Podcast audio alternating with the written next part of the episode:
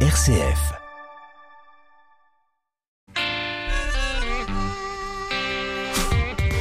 Bonsoir et bienvenue à toutes et à tous dans le 18-19 régional. Une ascension historique. Notre invité ce soir a marqué de son empreinte l'alpinisme français. Il y a deux semaines, il réussit pour la première fois l'ascension en solo et en hiver de la voie Rolling Stone. Un itinéraire rocheux, pentu, dangereux, situé sur la face nord des Grandes Jorasses, dans le massif du Mont Blanc. Dangerosité maximale, beaucoup d'efforts mais aussi beaucoup d'émotions. Charles Duboulot nous fait le plaisir d'être avec nous dans 10 minutes. Et c'est l'histoire d'un autre haut savoyard que nous découvrons cette semaine dans le feuilleton. Saint François de Sales, docteur de l'église, mort il y a 400 ans, évêque de Genève, résident à Annecy. Vanessa Sanson a rendez-vous dans la cathédrale à 18h50 pour parler de l'épiscopat de François de Sales. Et puis votre rendez-vous d'actualité, c'est à 18h30 en compagnie de Charlotte Mongibaud. Bonsoir Charlotte. Bonsoir Corentin, bonsoir à toutes et à tous. Et quels sont les titres de l'actualité ce soir? À la une, croissance du PIB, emploi, levée des restrictions sanitaires. Tous les voyants économiques sont au vert. Les entreprises commencent à rembourser les prêts garantis par l'État contractés depuis le début de la crise.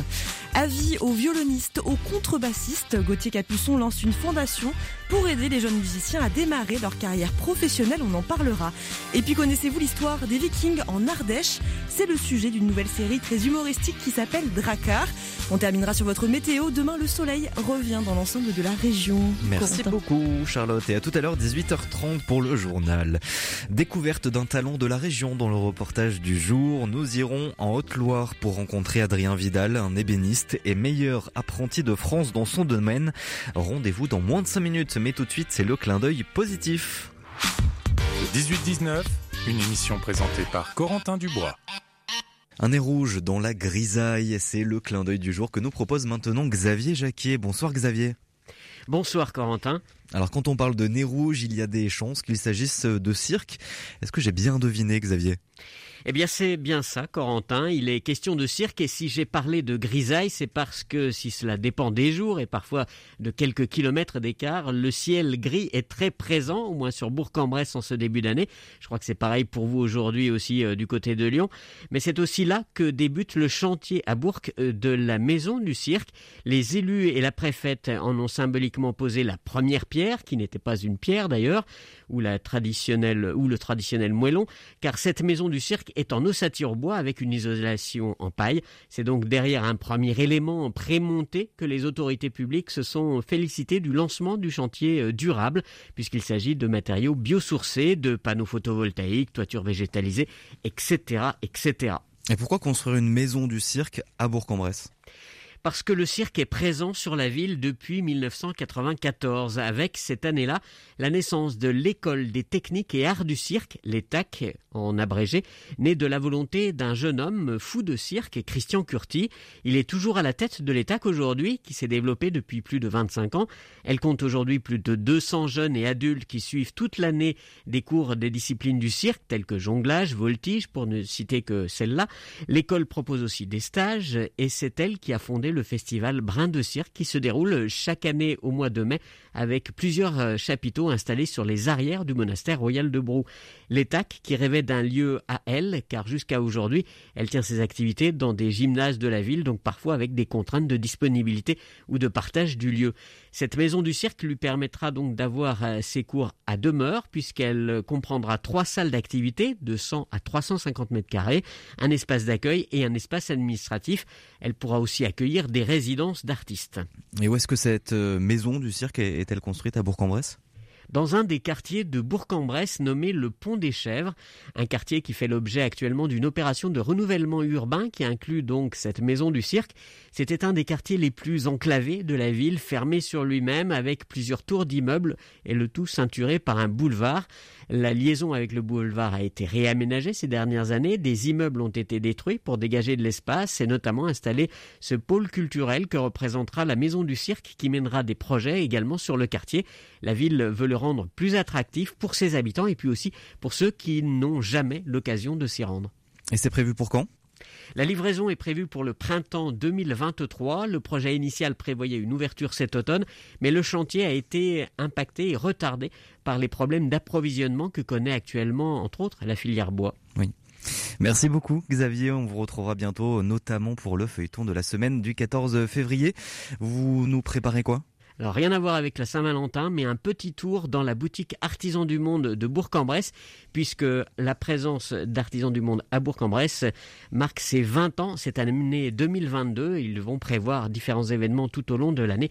On ira jeter un petit coup d'oreille en radio dans cette boutique. Donc soyez à l'écoute tous les soirs, mais notamment cette semaine-là. Merci beaucoup. Donc la semaine du 14 février en votre compagnie. Merci beaucoup Xavier d'avoir été avec nous.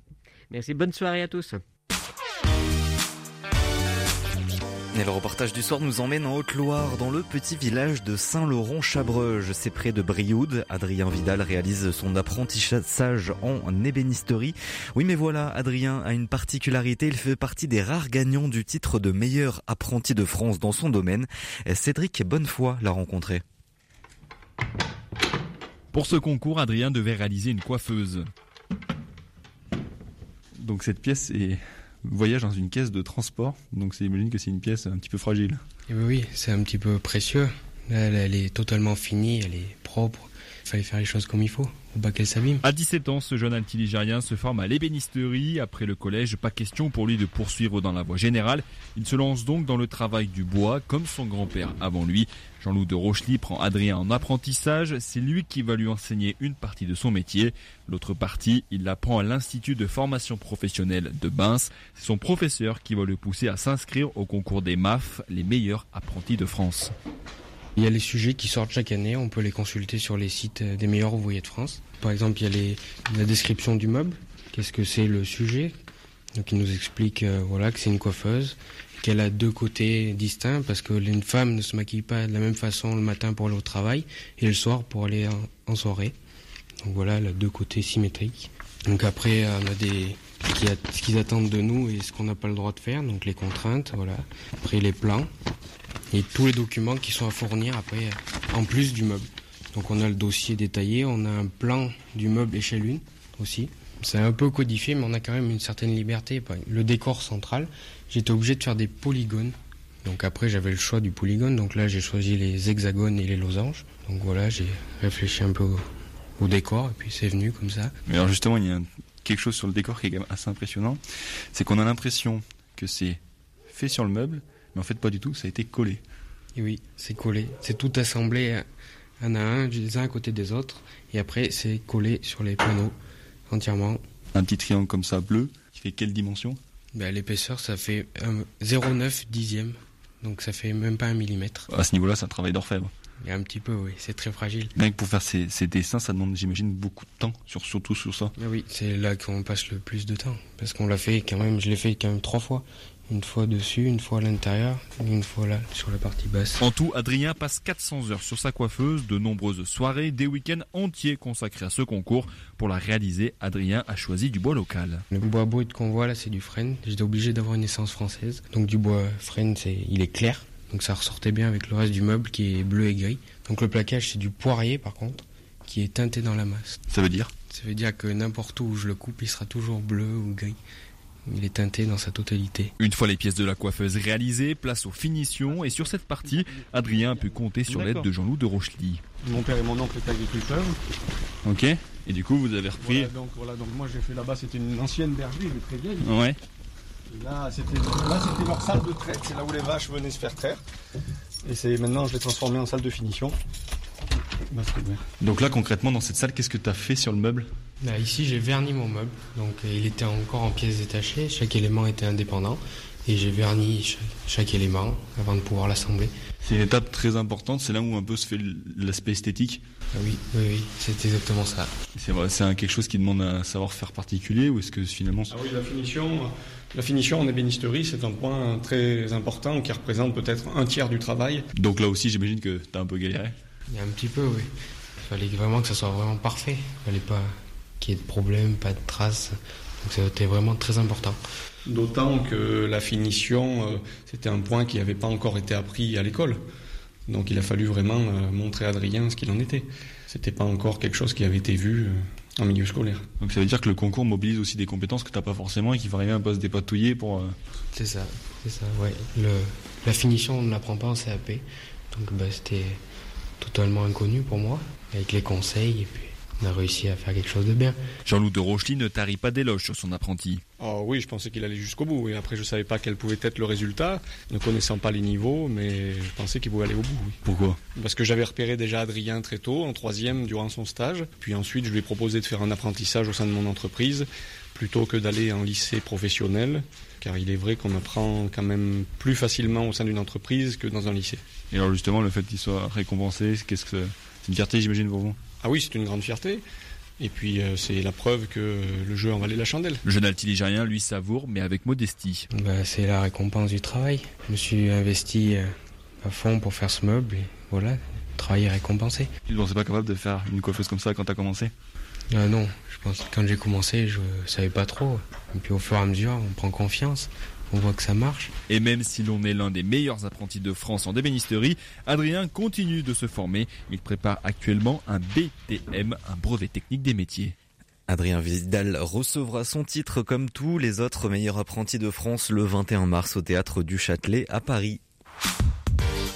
18-19, l'invité. C'est un exploit historique en alpinisme. À 32 ans, le haut-savoyard Charles Duboulot vient de réussir l'ascension en hiver, seul, de la face nord des Grandes Jorasses dans le massif du Mont Blanc. Il est venu à bout d'un monstre minéral nommé Rolling Stone, l'un des itinéraires les plus difficiles et dangereux des Alpes. Et il est notre invité exceptionnel ce soir dans le 18-19 régional. Charles Duboulot, bonsoir. Bonsoir, merci Quentin. Merci à vous d'être euh, avec nous, d'autant plus que vous êtes euh, dans nos studios à Annecy avec une, blessure. Vous êtes fait euh, les, les, ligaments croisés, mais pas durant l'ascension, c'est après l'ascension? Et oui, alors j'ai encore du mal sur, sur le diagnostic. Oui. Je dois faire un, un IRM demain. J'ai okay. fait ça assez bêtement en m'entraînant à la salle d'escalade. Le, le, corps sans doute encore un petit peu fatigué par toutes ces, ces émotions passées. Et bon voilà, j'ai toujours un peu de mal à m'arrêter, donc je suis retourné, j'ai forcé un peu trop. Et c'est un message du corps qui m'a dit stop, clairement.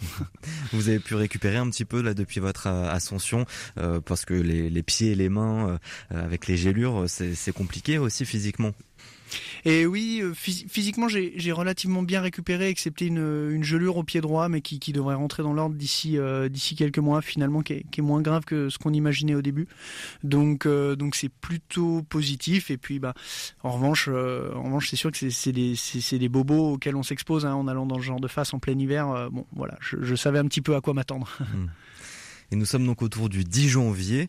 L'anticyclone s'installe, tout s'emballe, je me lance, j'ose, je doute, j'ai peur, je vibre, j'ai froid, mais j'ai cette hargne de fouler le, sommet. Ce sont vos mots, Charles Duboulot, sur euh, votre Instagram.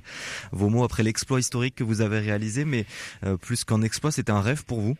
Et oui, oui, bah complètement. Pour moi, ça représente un peu l'aboutissement de, ma pratique de l'alpinisme, hein, parce que aller dans, dans ce genre de voie euh, en cordée, en hiver, euh, donc avec un compagnon de cordée, euh, bah, c'est réservé à, à peu d'alpinistes parce que bah, c'est très exigeant, c'est compliqué, ça fait peur. Et puis bah, il y a les sols, ça rajoute une vraie composante. Et moi, cette ascension, c'est comme ça que je l'imaginais depuis depuis quelques années. J'en rêvais, je savais pas trop si un jour j'aurais eu, enfin j'aurais les capacités de, de, me lancer dans un tel défi.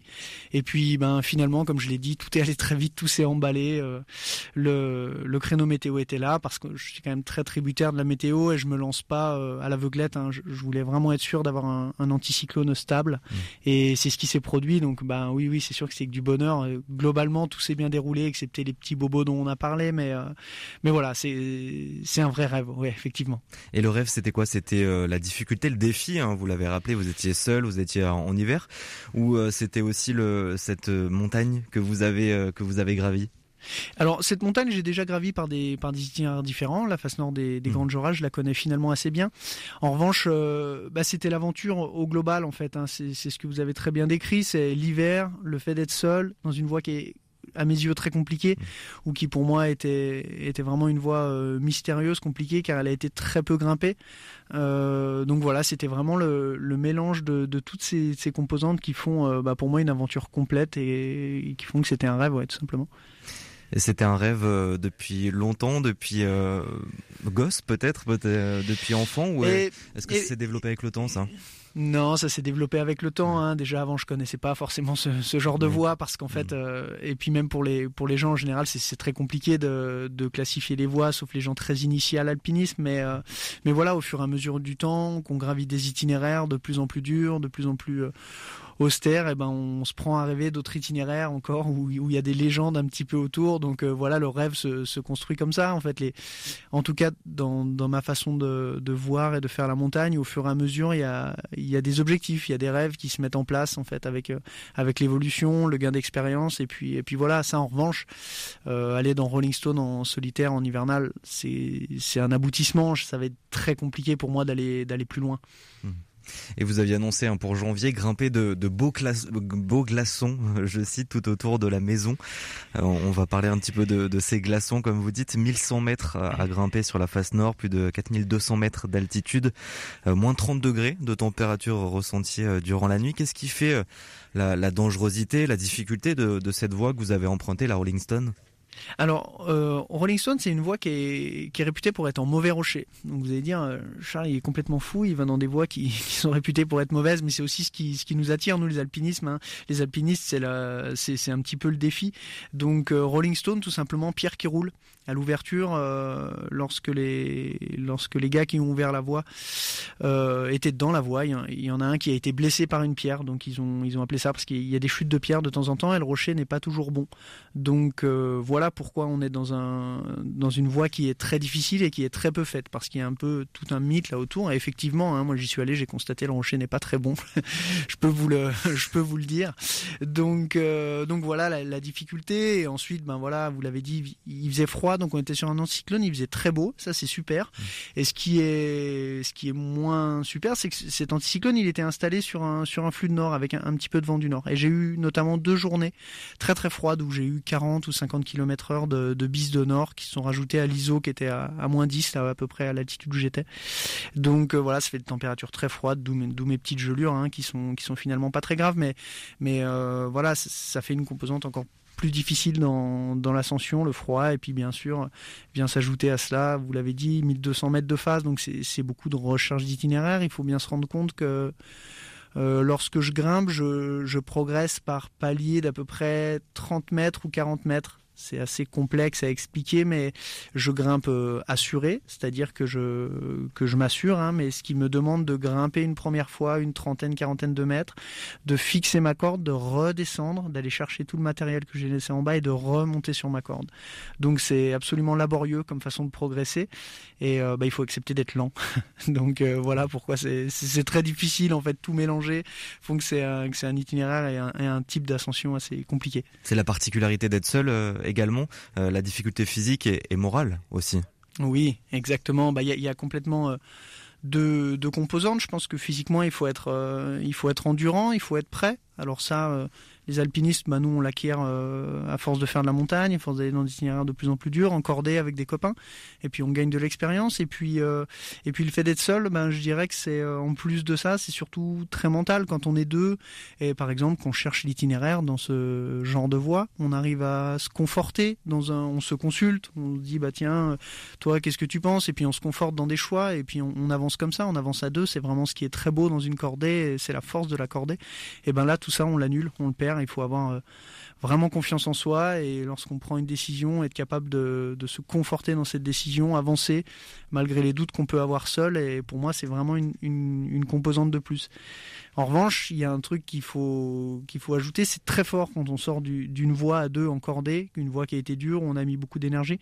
Et quand on sort seul, c'est complètement différent, mais c'est aussi des sensations qui sont vraiment euh, enfin, très belles à vivre, en tout cas que moi je, je trouve vraiment belles, parce qu'on partage vraiment finalement tout juste avec notre propre personne, et ça c'est euh, c'est quand même quelque chose de, de très beau, je trouve on en parlera de, cette ascension et des émotions que vous avez pu ressentir aussi à, la fin.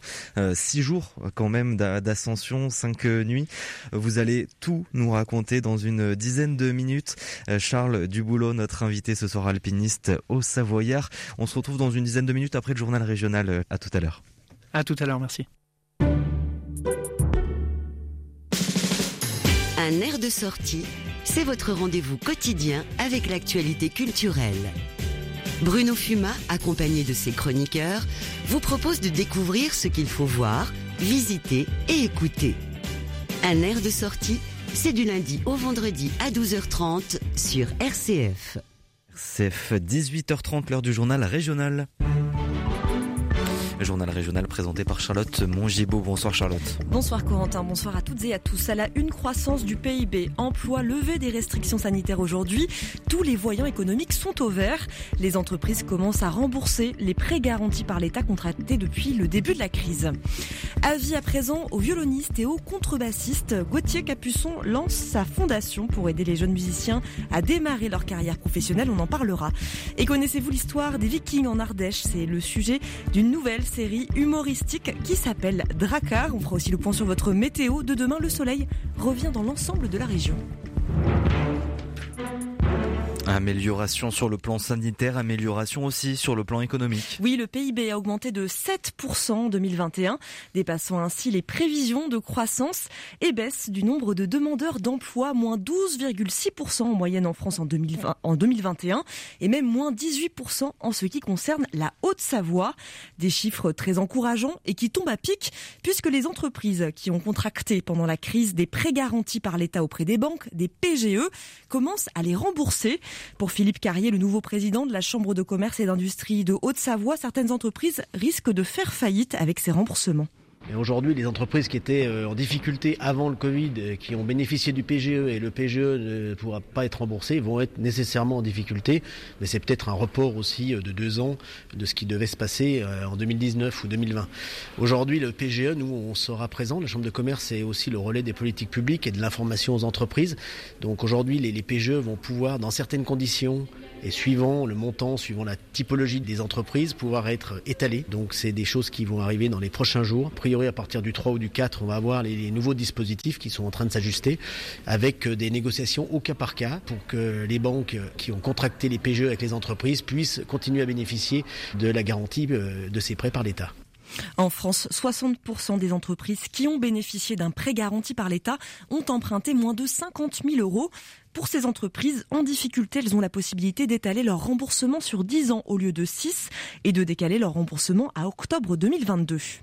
Sur le front du Covid-19, nouvel épisode dans le cluster qui touche le centre pénitentiaire de Valence depuis maintenant trois semaines. Le syndicat UFA-PUNSA met en cause la responsabilité de la direction qui aurait obligé un surveillant à aller travailler la semaine dernière alors qu'il était positif au Covid-19. En début de semaine, lundi, une trentaine de détenus et une vingtaine de surveillants été contaminés. Le centre Parkinson d'Ide dans le Cantal vient de fermer ses portes à cause du départ de deux infirmiers qui n'ont pas été remplacés. Une très mauvaise nouvelle pour les malades et leurs familles puisqu'il s'agit d'un centre unique en France qui accueille dans une petite unité de 12 lits des patients pour des séjours longs, des patients trop dépendants pour rester à la maison mais pas assez atteints par la maladie pour être hospitalisés. Un collectif vient d'être créé, une pétition lancée sur le site change.org pour demander la réouverture de ce centre. La maladie de Parkinson est la deuxième maladie neurodégénérative en France après celle d'Alzheimer. Le haut débit, voire le très haut débit, gagne de la vitesse en Auvergne. Le raccordement de la fibre entre dans sa phase 3. Orange a d'ailleurs indiqué que 91% du territoire serait éligible à la fibre en 2022 cette année. Alors où en est-on? Précisément On fait le point avec Stéphane Marcelot. Eh bien, c'est en bonne voie à en écouter Orange. 2022 sera bien la fin du grand raccordement, mais l'attente reste grande dans les territoires ruraux, pas encore tous touchés.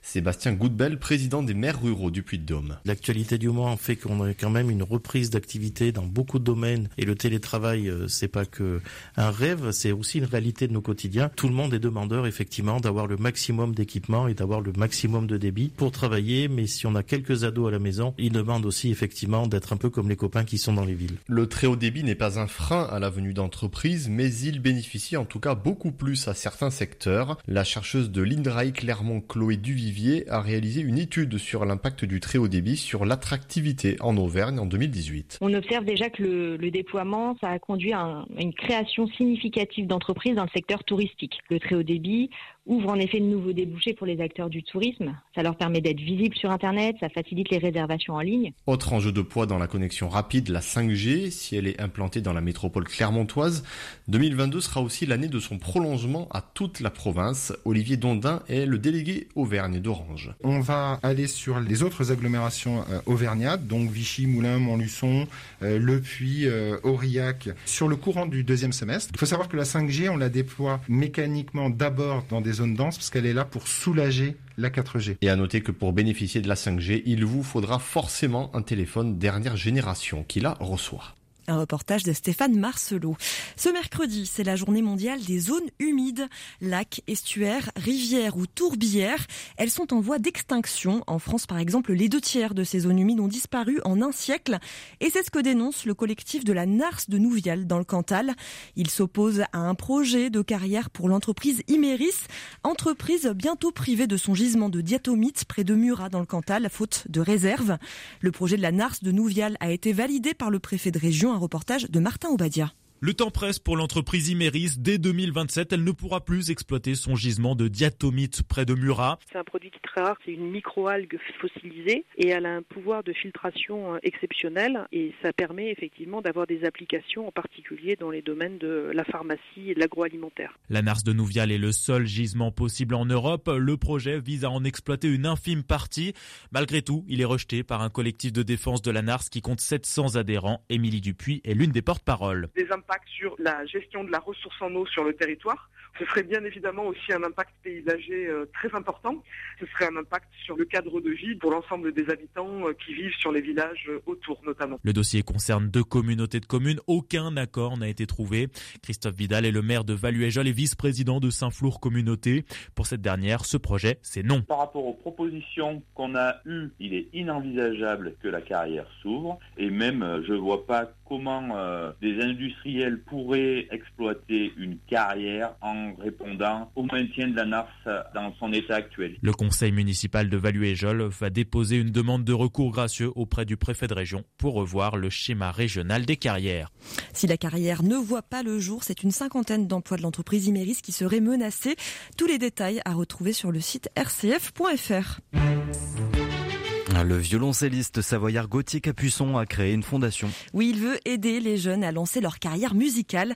Durant la crise sanitaire, il a constaté qu'ils étaient souvent mis de côté pour des représentations, les musiciens confirmés et professionnels étant considérés comme plus fiables. Ce virtuose chambérien du violoncelle compte orienter sa fondation autour de trois axes. Écoutez-le. Le premier, c'est donner des bourses, évidemment, comme de nombreuses fondations le font, mais je pense que le plus on est à le faire, évidemment, le mieux ce sera pour tous ces jeunes. C'est extrêmement important. Tous les parents n'ont pas la possibilité de payer des études à l'étranger à leurs enfants et on va faire un, appel à candidature là bientôt pour le printemps 2022. Euh, Ça concernera les instruments à cordes, donc piano, alto, violoncelle, contrebasse et le piano. Le deuxième axe qui est l'accès à la scène, et ça je l'ai vu aussi moi euh, de manière euh, très forte pendant euh, cette tournée Un été en France. Euh, ce deuxième axe de la fondation va être d'emmener un ou plusieurs jeunes à participer à des concerts qui sont déjà programmés, donc de musiciens plus âgés ou plus confirmés. Le troisième axe, c'est l'enregistrement. J'ai fait un partenariat avec ma maison de disques, Warner Classics, et donc chaque année, on va éditer un disque. Donc là, c'est le, le, premier lauréat. Il est actuellement en studio et il a commencé euh, lundi matin. Son premier disque et le premier disque de la fondation sortira autour du mois de juin de cette Un premier appel à candidature pour les violonistes, altistes, contrebassistes et pianistes est prévu au printemps 2022. Il est destiné aux jeunes entre 18 et 25 ans, titulaires d'un prix de conservatoire à rayonnement régional ou de conservatoire national supérieur de musique vous pouvez vous inscrire sur le site de la Fondation dès maintenant, fondationgautiercapuçon.com. On va parler à présent d'une autre vocation, celle du choix d'une vie consacrée. Comme tous les 2 février, ce mercredi marque la journée mondiale de toutes celles et ceux qui ont endossé la vie religieuse. Et dans le diocèse du Puy, une communauté s'est installée récemment, il y a quatre mois, la congrégation des Sœurs Oblates du Bénin. Elle s'est installée dans l'ensemble paroissial Saint-Jean 23. Et pour Brigitte Bossu, membre de cette communauté, la vie paroissiale est bien différente en France par rapport à celle de son pays il y a vraiment une grande différence. Nos célébrations là-bas sont très joyeuses et très animées. Bon, ce que je trouve ici, c'est tout à fait le contraire. On a affaire avec des personnes de troisième génération. On ne peut pas s'attendre à une célébration gaie, joyeuse. Mais nous sommes en train de créer avec les enfants maintenant une célébration plus vivante et plus joyeuse. Nous pensons dans les jours à venir et faire une chorale des enfants. On a envie que les enfants aiment le chant aiment chanter. Donc déjà, il y a quelque chose là qu'on peut progresser avec quoi. Toute la journée, une rencontre était organisée au Grand Séminaire du Puy entre une cinquantaine de consacrés du diocèse. On termine avec un voyage dans le temps, au moment où les Vikings se sont installés en Ardèche. Une histoire racontée de manière très humoristique dans une série, une web série sur Internet. Une série 100% ardéchoise, à mi-chemin si vous connaissez entre Vikings et Camelot. Elle a été créée par Guy Raymond, un ancien boulanger privadois passionné d'histoire. Aujourd'hui, l'équipe est composée d'une quarantaine de personnes, comédiens, techniciens, auteurs et maquilleurs et chaque épisode d'une vingtaine de minutes est inspiré d'une histoire vraie. Guy Raymond. Tout démarre euh, en 849. Les Danois euh, quittent leur pays pour faire des raids euh, en Francie, pour piller et emporter tout ce qui avait de la valeur. Et d'après les historiens, alors on ne le sait pas trop, entre Tournon et Vienne, ils auraient été décimés. Et c'est là que moi j'ai repris la main et j'ai créé cette web série, enfin cette histoire. Là, j'imagine qu'un Jarl, avec quelques hommes et femmes de son clan, échouent sur une rive et comme par hasard ils échouent côté Ardèche et là bien sûr il leur arrive tout un tas d'aventures. Il y a un peu du, caméra café, de la scène de ménage, la petite histoire de France. Voilà, c'est un mix de tout ça. Bon, l'humour, le nôtre, il est un peu moins affirmé parce que voilà, c'est quand même compliqué que d'écrire euh, des, histoires avec un humour euh, bien ciselé. Mais bon, voilà, la, série se met en place. On ne peut pas nous comparer avec tout ce qui a été fait euh, précédemment. Et si vous voulez jeter un coup d'œil, les épisodes de Dracar sont disponibles sur YouTube. Dracar, D-R-A-K-K-A-R.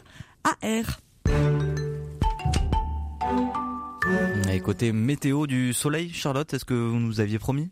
Oui, ce sera une réalité. Demain, enfin, des éclaircies dans la matinée dans l'Allier, la Loire, la Savoie et la Haute-Savoie. Et puis dans l'après-midi, le ciel sera légèrement voilé dans toute la région, mais tout de même euh, des éclaircies. Demain matin, 1 degré à Annecy, 2 à Grenoble, 2 à Moulins, 3 à Bourgoin-Jailleux. Et les températures remontent dans l'après-midi avec le retour du soleil. 8 degrés à Lyon, 9 à Annecy, 10 au Puy-en-Velay, 12 à Clermont-Ferrand, 12 degrés à Privas. Merci beaucoup Charlotte et à demain 18h30 pour le journal régional. Retour avec notre invité et retour en montagne ce soir.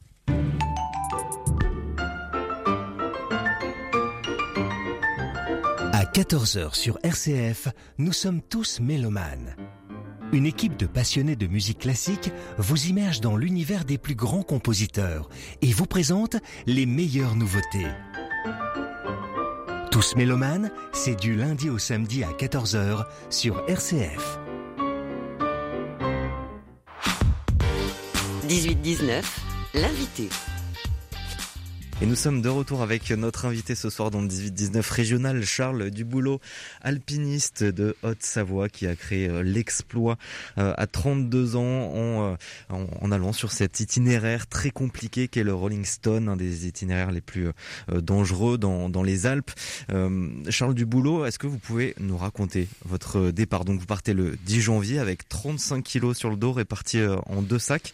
Vous partez sans tente mais avec un hamac. L'idée c'est de partir le plus léger possible alors, il faut bien se rendre compte que dans le genre de face, c'est tellement raide que mettre une tente, c'est absolument impossible. C'est la face nord, hein, voilà, exactement. Dans la face nord des, grandes Jorasses, euh, il n'y a absolument euh, aucun moyen de mettre une tente à, un endroit, notamment dans Stone, c'est très raide. Et c'est tellement raide que parfois, il n'y a pas de, petites marches ou de, petits, ce qu'on appelle des vires, ou de petites vires pour, euh, pour se reposer, pour dormir, pour passer la nuit. Donc j'avais pris un hamac très léger, hein, un hamac très très léger, mais qui, me permet en fait de, bah, bah, de me suspendre dans le vide tout simplement et de me reposer le, bah, le temps que la nuit passe. Ça veut dire que vraiment pendant six jours, vous êtes dans le vide alors, j'ai fait la première nuit dans le hamac parce qu'il était très très inconfortable. J'avais vraiment pas moyen de, de, me poser. Et les nuits d'après, heureusement, j'ai pas eu besoin de l'utiliser parce qu'on dort vraiment pas bien. Et puis pour faire bouillir de l'eau, enfin tout est beaucoup plus compliqué. Il faut bien se rendre compte que quand on est dans le vide, voilà, tout est, tout est plus compliqué.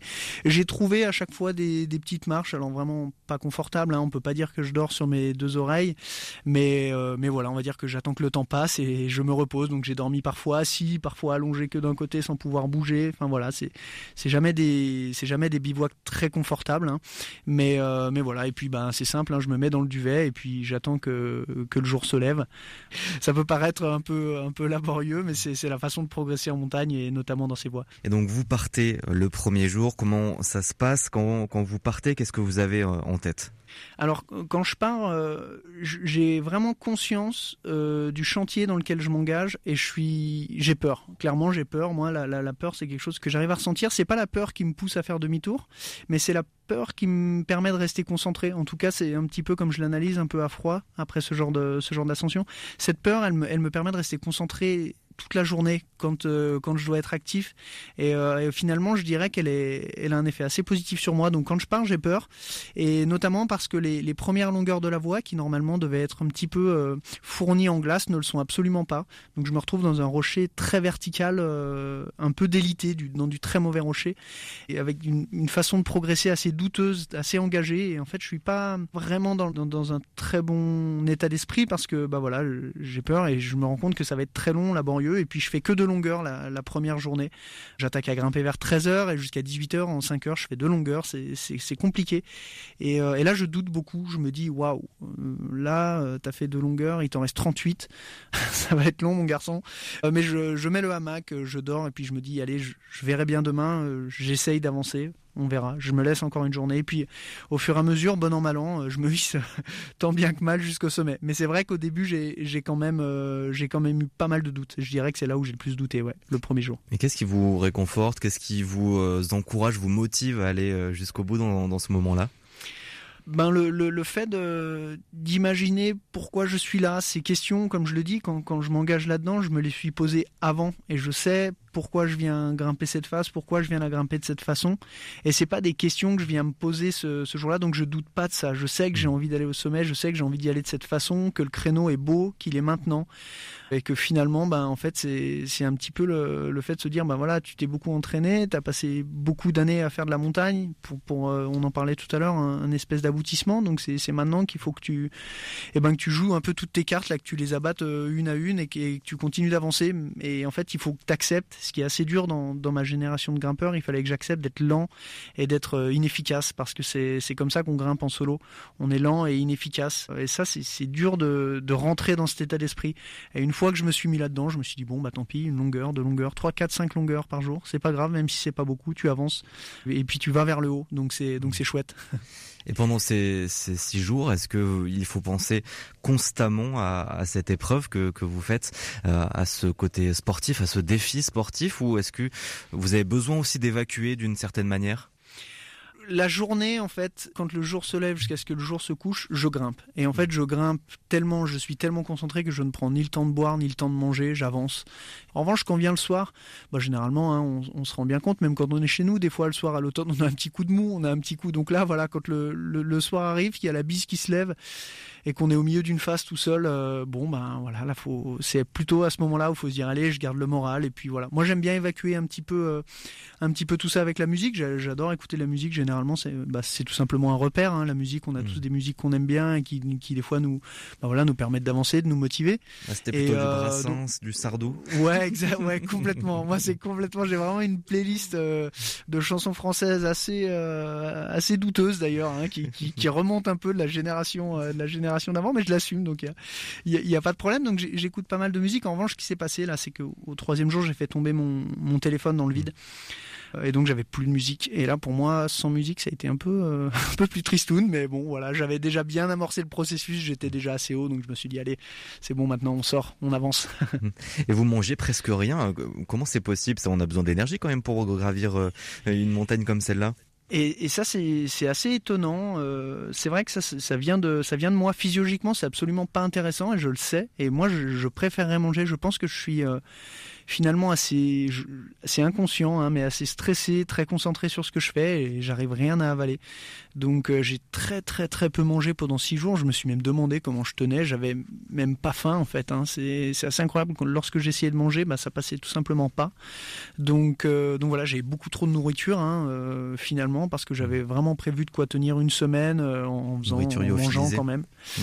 Voilà exactement. Et finalement c'est des je Et finalement voilà, j'avais un petit paquet de Haribo et, en fait, cet automne, j'avais, déjà fait cette expérience lorsqu'on était au Chamlang avec mon compagnon de cordée, Benjamin Védrine. On avait une voie dans la, face nord du Chamlang, là, un sommet qui monte à, 7300 mètres. Et, euh, et en fait, euh, ben pareil, pendant 4 jours d'ascension, je pense un peu stressé, j'ai rien. Alors, je, je, liais un peu ça à l'altitude. Et puis finalement, non, parce que moins haut, dans le massif, j'ai pas réussi à manger non plus. Donc, euh, voilà. C'est vraiment quelque chose que, que j'ai envie d'améliorer, en tout cas de, de régler, parce que c'est sûr qu'on a plus d'énergie hein, quand on mange, c'est plus intéressant, surtout dans ce type d'effort.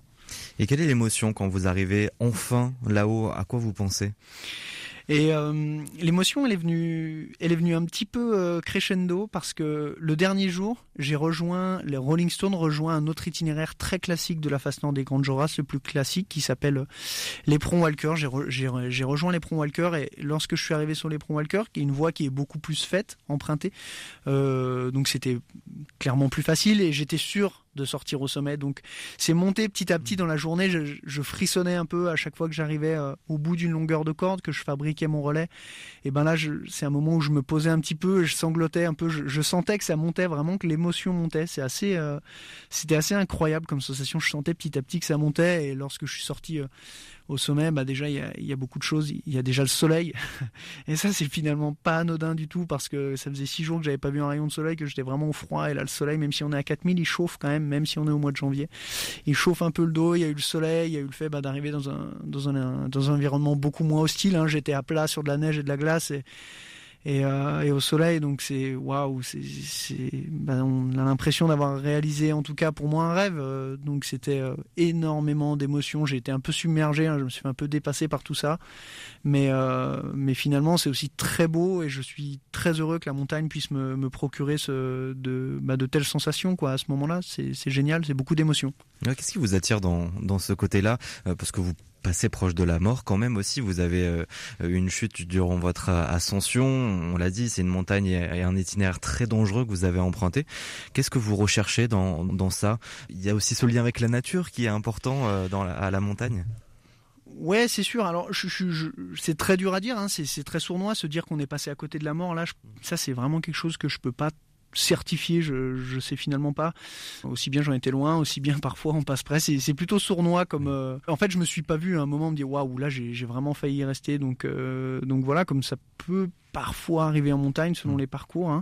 Mais, euh, mais oui, c'est sûr qu'il y, y, a ce rapport à la nature, aux éléments. Hein. C'est incroyable de, de, se retrouver seul là dans, dans une telle muraille de glace et de roches tout seul pendant six jours. C'est quand même un, un sacré, une sacrée expérience de vie. Euh, dont je me dont je me souviendrai tout le temps et puis bah évidemment hein, en tant que montagnard guide de haute montagne euh, la nature et tout ce qui nous entoure tout ce qui peut paraître un petit peu austère bah nous finalement c'est un peu le notre quotidien et c'est ce qu'on adore quoi hein, être dans la neige dans la glace euh, moi c'est un environnement dans lequel je me sens bien. Maintenant c'est quoi la, la, suite pour vous le, futur? On va se calmer un, un petit peu cette année. Peut-être vous rapprocher un petit peu plus de votre famille prendre du temps avec la famille? Ouais, exactement. Mais alors, moi, j'ai toujours grimpé de manière assez, euh, assez intense, c'est-à-dire que je redescendais un objectif, je repartais. Je m'étais promis qu'en 2022, j'avais déjà fait pas mal de choses et je voulais euh, prendre plus de temps après les après certains beaux objectifs pour euh, pour me reposer. Donc là, ce que je vais faire, et puis de toute façon, bah, comme vous l'avez justement dit au début, je me suis fait mal au genou. Donc euh, donc là, ça va être repos forcé pendant pendant un petit moment. donc donc voilà, repos forcé. Et puis je repartirai sans doute en cordée avec des copains, peut-être seul, je sais pas. Il y a y a encore plein de plein de belles choses à écrire, plein de belles choses à vivre en montagne suite à ça, suite à, cette belle expérience. Eh bien, on suivra vos, vos exploits, Charles Duboulot. Merci beaucoup d'avoir été avec nous. On peut vous suivre d'ailleurs avec euh, suivre vos images que vous partagez via, via Instagram sur votre compte Charles-du boulot avec un Z à la fin. Eh ben, merci beaucoup, c'est très gentil. Merci à vous. 18-19, le feuilleton de la semaine. Sur les traces d'un saint encore très moderne aujourd'hui, François de Sales. Et pour ce nouvel épisode de notre balade en Haute-Savoie, direction la vieille ville d'Annecy, Vanessa Sanson a rendez-vous devant la cathédrale pour parler de l'épiscopat de François de Sales, qui a été évêque du grand diocèse de Genève en résidence à Annecy. Bonjour Christian Rega. Bonjour Vanessa. Fin connaisseur de l'histoire locale, président d'honneur de l'Académie euh, salésienne. Merci d'avoir accepté euh, de venir nous parler de Saint-François de Sales. Nous sommes là devant euh, la cathédrale Saint-Pierre-aux-Liens au cœur de la vieille ville d'Annecy. Et vous avez donc la tâche de nous parler de François de Sales, évêque. Comment il est devenu évêque? Eh bien, il est devenu évêque automatiquement parce que son prédécesseur, monseigneur Claude de Granier, avait demandé au pape de le nommer évêque coadjuteur. Un évêque coadjuteur, c'est un évêque auxiliaire qui a le droit de succession. François est ordonné dans sa ville de naissance à Tours-Anglière, donc le 8 décembre 1602. Mais cette église, euh, Saint-Pierre-aux-Liens, qui deviendra donc sa cathédrale le temps de son épiscopat, il y a vécu euh, d'autres sacrements et d'autres moments forts de sa vie. Il a reçu les ordres mineurs, ensuite il a été ordonné sous-diacre, diacre, et puis finalement prêtre. Tout ça s'est fait dans cette, église la cathédrale provisoire du diocèse de Genève, puisque la vraie cathédrale à Genève était devenue un temple calviniste. Et alors cette église s'appelait pas du tout Saint-Pierre-Aulien au temps de Saint-François de Sales. Saint-Pierre-Aulien, c'est la cathédrale à Genève. Ici, c'était l'église de la Sainte-Croix et Saint-François d'Assise, puisque c'était la chapelle du couvent des franciscains. Les évêques espéraient toujours retourner à Genève, donc ils n'avaient pas de résidence à Annecy. François de Sales a dû louer la maison Lambert, qui est juste en face. Puis après, le président Fabre lui a donné sa maison de la rue Sainte-Claire. Allez, rentrons dans la, cathédrale Saint-Pierre-Aulien, cathédrale d'Annecy. De l'époque de François de Sales, il reste les stalles, sauf les dossiers qui ont été rajoutés plus tard au XVIIIe siècle. Au XIXe siècle, on a voulu dédier un hôtel à François de Sales. C'était la moindre des choses. Je vois au-dessus du, du, du, du cœur des vitraux où, où, où, on le voit représenté aussi. Ils datent de quand ces vitraux? Ces vitraux euh, ont été offerts à la cathédrale par Monseigneur Dubois de la Ville-Rabel dans les années 1920-1930. Ces vitraux évoquent les différents aspects de la vie de François de Sales. François de Sales avec Madame de Charmoisy, François de Sales avec les malades, François de Sales avec les pauvres, etc. Ils ont tous les aspects de euh, son épiscopat. Et justement, euh, si vous deviez retenir quelque chose de, de, de son épiscopat, vous? C'est pas un évêque enfermé dans son bureau et qui faisait des réunions, mais un évêque qui rencontrait les gens sur le terrain. Il payait de sa personne, il allait, il a visité les paroisses, mais par exemple à Annecy, il était à la cathédrale pour confesser, il était à la disposition des gens, il recevait les gens volontiers au palais épiscopal, et il faisait le catéchisme, un pour les hommes, un pour les femmes, un pour les enfants, et un pour les familles. Comme ça, chacun pouvait être à l'aise dans le contexte qui lui convenait le mieux. Et en plus, il avait quand même une dimension politique, on, on l'appelait pour les affaires de l'époque. Il a souvent été chargé de missions diplomatiques, euh, c'est lui qui a négocié le mariage de Christine de France avec Victor Amédée, par exemple.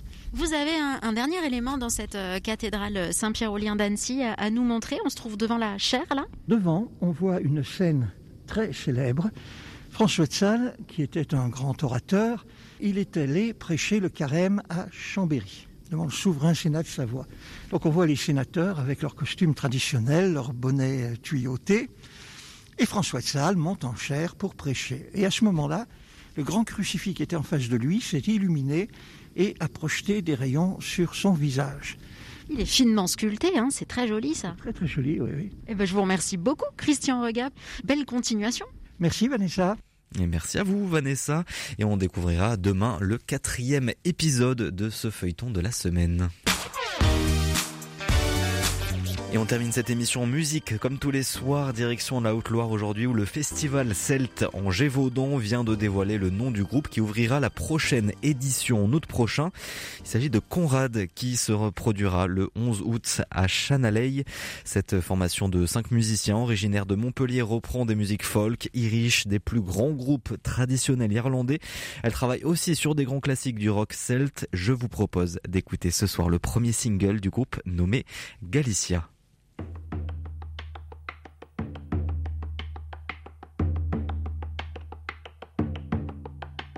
Anytime by the wind and rain, we ride to Kinselling. In a house, it's a memory, Metaphano and the reverie. Anytime by the wind and rain, we ride to Kinselling. In a house, it's a memory, Metaphano and the reverie.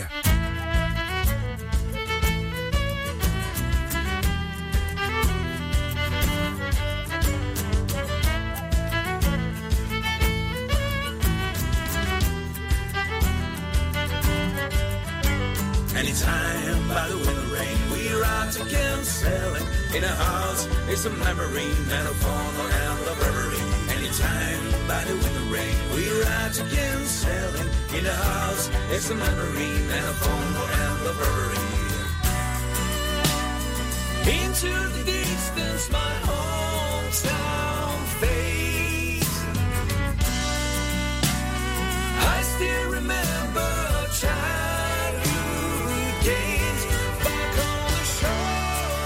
Festival Celte en Gévaudan, c'est du 11 au 14 août en Haute-Loire. Et c'est la fin du 18-19. Merci à toutes et à tous de nous avoir écoutés. Euh, merci à toutes les équipes de RCF en Auvergne-Rhône-Alpes, à Benoît Lotte à la réalisation de cette émission. Tout de suite, vous retrouvez l'actualité nationale et internationale. Nous, on se retrouve demain à 18h10. Très belle soirée et prenez soin de vous. Tous les matins, La matinale RCF vous fait écouter la journée du